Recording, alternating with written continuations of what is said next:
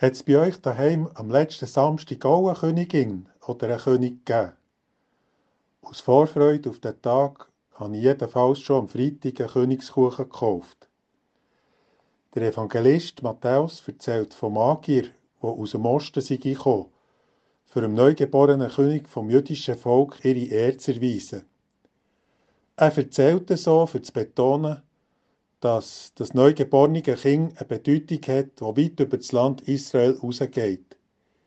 Erst im Lauf der Jahrhunderte sind die Magier aus dem Osten in der Tradition zu den drei Königen geworden. Die gehen ja zuerst auf Jerusalem. Sie meinen, der neugeborene König müsse im Rahmen der Machtstrukturen und der politischen Ordnung von dem zumal zu finden sein.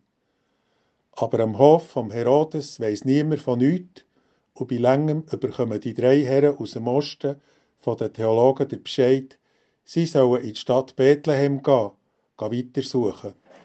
Das sei nämlich Geburtsstand vom legendären König David.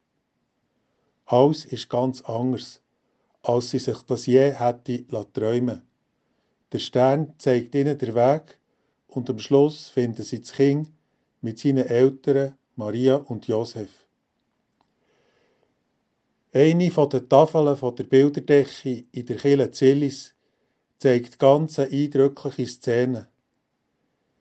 Links sieht man einen von den Königen, der sein Geschenk bringt.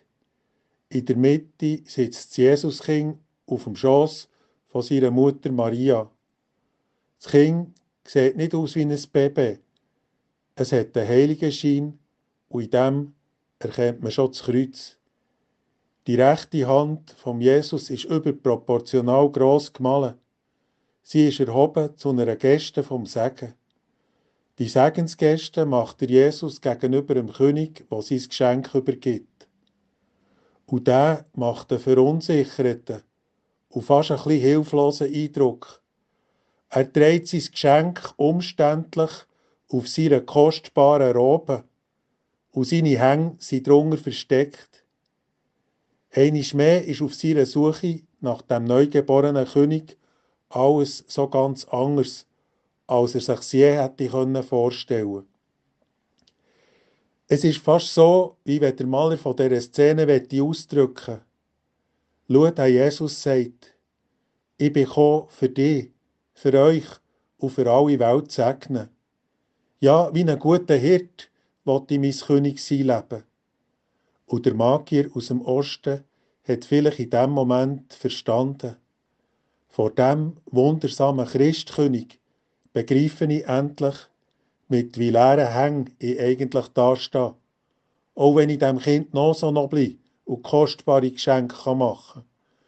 Weil noch nie habe ich es erlebt, dass ich mit einer sättigen Intensität bin gesegnet und so liebevoll bin wahrgenommen worden. Wie soll ich dich empfangen und wie begegne ich dir? So singen wir Salben im Advent. Und vis-à-vis von dem Christkönig müsst auch ich sagen, schau, bei allem, was ich dir bringen kann, komme auch ich letztlich mit leeren Hängen zu dir. Aber ich möchte nicht leben, ohne bei dir zu sein und ohne von dir wahrgenommen, geliebt und gesegnet zu werden. Mein Name ist Kaspar Kunz und ich arbeite als Pfarrer in der Kirchgemeinde Zillis Schamserberg.